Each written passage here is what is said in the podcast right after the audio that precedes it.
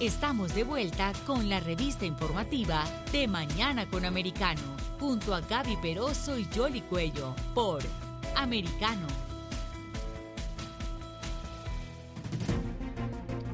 Estamos de regreso con ustedes aquí en De Mañana con Americano.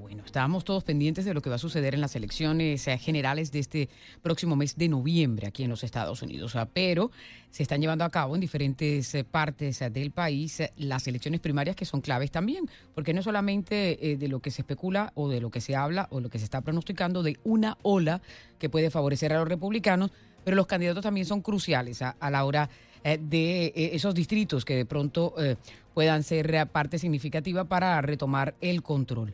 Ayer precisamente se realizaron segundas vueltas ah, en un par de estados ah, y también ah, elección en Virginia. Vamos a, saludar a nuestra invitada, Marcela Díaz Meyer, es una analista política. Y eh, eh, Marcela, cada vez que hay primarias y más que todo republicanas, enseguida comienzan a hacerse como las comparaciones de los candidatos que apoyó el expresidente Trump y cómo le fue. Pero lo que hay entre líneas de todo esto es que los otros candidatos que están formando parte también del Partido Republicano tienen las mismas banderas de Trump. Lo que pasa es que él le da el respaldo a algunos en específico. ¿Cuál es tu percepción de los resultados ayer, tanto en Georgia, eh, eh, que quizás ah, es uno de los más disidentes, y en Alabama? Buen día. Buenos días, Jolly. ¿Cómo estás? Buenos días, Gaby. bueno, yo pienso que las elecciones ayer fueron un triunfo total para el Partido Republicano en muchísimas áreas. Eh, la elección en Georgia, eh, pues definitivamente sí, eh, los dos candidatos que estaban endorsados por el presidente Trump ah, perdieron. Sin embargo, sin embargo, ganó el Partido Republicano en una manera grandísima. Tenemos dos candidatos fantásticos en, en, Georgia. Eh, yo pienso que con Mike Collins y con Rick McCormick um, es, es, es, una ganada segura en, en noviembre. Em, pero um, yo pienso que, que, hay, hay un, ayer pasó un fenómeno supremamente importante y nosotras como latinas tenemos que estar mirando qué es lo que está pasando. Ayer ganó una, una, una, eh, yo sé que esta, esta, esta persona de pronto no está en la mira de muchas personas, pero en Virginia ayer ganó Jesly Vega. Jesly Vega ganó el, el, el, ah, um, la, representación del Partido Republicano en el, en el, para el Congreso en el distrito número 7. Jesly Vega es eh, salvadoreña. Ella es una inmigrante salvadoreña que salió de, de, El Salvador eh, durante la guerra civil y viene a los Estados Unidos. Ella es eh, está en, en eh, es policía em, y, y gana esta esta esta silla. Eh, yo pienso que lo que vimos ayer y lo que vimos anoche es una increíble participación del, de, el, de los latinos en el Partido Republicano.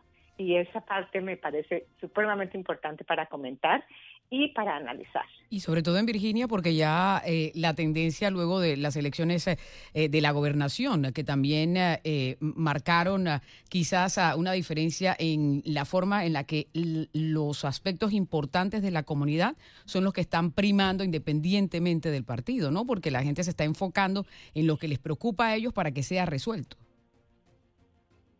Absolutamente, es que es que es que esta inflación nos está afectando a todos de una manera supremamente seria.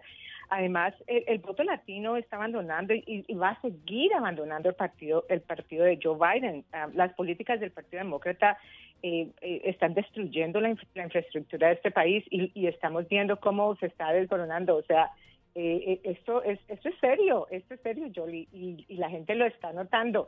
y, y, para nosotros es muy importante eh, que el país mantenga su infraestructura, que, que tenga, este país tiene la democracia más, más fuerte del mundo. Y eh, yo pienso que el voto latino va a continuar manteniendo esta democracia y el voto latino va a decidir que el Partido Republicano es el que va a estar en control porque la gente está cansada de las políticas del Partido Demócrata. Sí, retomando el tema de las mujeres, son mujeres y algunas de ellas latinas.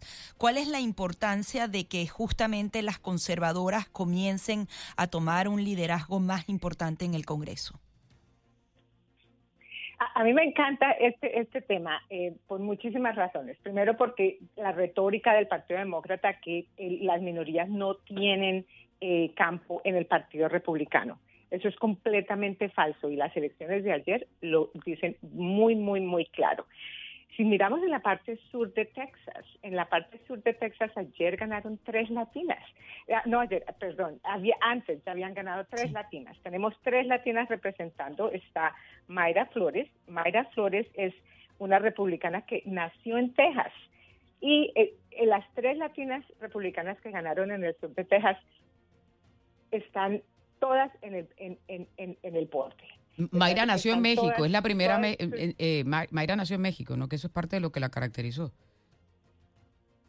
Exactamente. Y ella es, está por un, un proceso de inmigración eh, adecuado la gente en Texas está cansada. El, el, el, problema de inmigración en Texas está trayendo muchos problemas económicos en el borde y eh, yo pienso que esos resultados en Texas, de estas, de, en, la parte sur de Texas, es el, el resultado de que la gente está cansada, con, ah, con, la cantidad de inmigración, de inmigrantes que están ilegales que están llegando sin control alguno, eh, sin absolutamente ninguna infraestructura, sin, sin chequear nada, eh, todo el mundo pasa, todo el mundo viene, las, todas las, las uh, eh, el, todo lo, que se hace por, por los por, por, los eh, inmigrantes indocumentados y, y, no se hace nada por el, por el, por el pueblo común y corriente que está pagando impuestos. O sea, uno llega a cansarse de esas políticas, sin lugar a dudas. Ahora, estas victorias pasan porque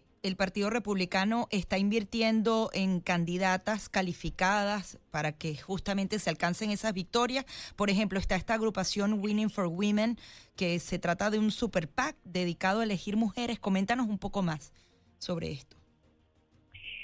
Bueno, e, es, eh, ayer ellos el, el uh, Winning for Women, ganando para las mujeres, es, sí, es un PAC conservador eh, que está apoyando a, las mujeres republicanas. Eh, vimos cómo apoyaron a Jen Kiggins en Virginia y ella y ella ganó. Eh, una una otra de las candidatas que apoyaron tremendamente fue a Katie um, Brett en Alabama. Um, y ella ganó. es muy posible que Katie Britt se convierta en, la, en la en la primera mujer eh, de ah, republicana que sea la gobernadora de Alabama. Entonces, o sea, eso eso eso tiene muchísima significancia. Yo pienso que, que el, el Partido Republicano está haciéndolo, está poniendo el dinero donde donde donde están poniendo sus palabras. Están apoyando las las ah, las los candidatos conservadores que representan las áreas de las que donde las personas viven. O sea, todas esas, todas esas eh, candidatas latinas están representando gente latina. Eh, esto del Partido Demócrata que siempre llevan a alguien diferente y dicen, ah, no, nosotros los vamos a representar a ustedes. Ese no es el estilo del Partido Republicano y lo estamos viendo aquí ahora. Claro, lo importante que, que, hay que mencionar es lo siguiente: el partido tradicionalmente, eh, cuando hay primarias, no, no se mete porque deja que, porque son del propio partido que se están enfrentando, pero lo que sí hacen a través de diferentes comités ayudan a reclutar eh, candidatos y en particular en esos sectores, y lo hacen los dos partidos, no, no, no es exclusivo de, de, uno del otro, y lo hacen precisamente en esas áreas que son consideradas como vulnerables y que pueden eh, un buen candidato marcar la diferencia, porque, eh, si, y lo mencionaba en la introducción, si bien es cierto que toda la línea está marcando que los republicanos van a tener un buen desempeño en las elecciones, el candidato también es crucial para poder lograrlo, sobre todo en esos estados, eh, en esos distritos que son vulnerables. ¿Por qué? Por ejemplo, aquí en, lo que tiene que ver con el estado de la Florida, que es un estado clave, ya se cerró todo lo que es el periodo de calificación para los candidatos, se cerró el pasado viernes eh, y hay automáticamente muchos de estos ah, eh, representantes en el Congreso Federal que ya quedaron automáticamente elegidos porque no tienen contrincante o si lo tienen ya uno sabe que están en distritos que son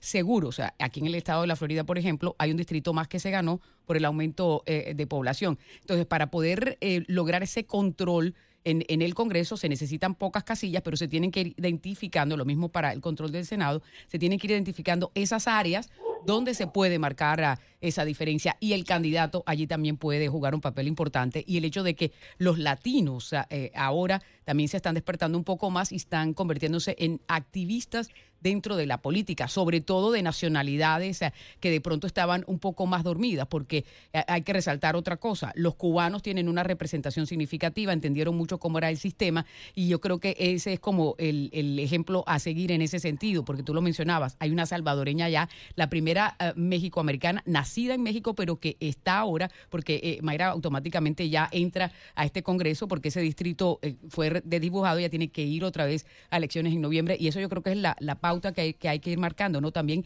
aquí hay una diversidad hispana dentro de los Estados Unidos y falta eh, precisamente esa representatividad a nivel del Congreso Federal, Marcela. absolutamente. Y yo pienso que a Mayra hay que seguirla. Jolie, eh, tenemos que seguir esa, esa eh, a, Mayra y mirar cómo son esas elecciones en noviembre, porque ella va a su reelección. Ella va a durar siete meses ahora en el Congreso y su distrito es, es, completamente latino. Eh, pero, pero se va un poco más hacia el Partido Demócrata, así de que esa elección de Mayra va a ser supremamente importante. Eh, el, el, el, fenómeno nacional que vemos es que la comunidad latina pues obviamente tiene una gran afinidad por el Partido Republicano. Eh, eh, tenemos un, sentido de pertenencia al Partido Republicano, son bajos los impuestos, eh, fomentan las nuevas empresas, hay respeto a nuestra religión.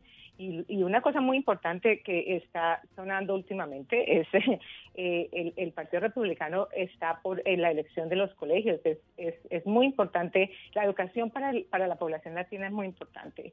Y um, es, esa parte en la póliza del Partido Republicano de, tener, de, poder tener una elección de los colegios es supremamente importante pues seguramente estaremos analizando aún más a medida que van ah, ocurriendo todas estas ah, elecciones primarias y la general en noviembre. Marcela, muchas gracias por estar aquí con nosotros.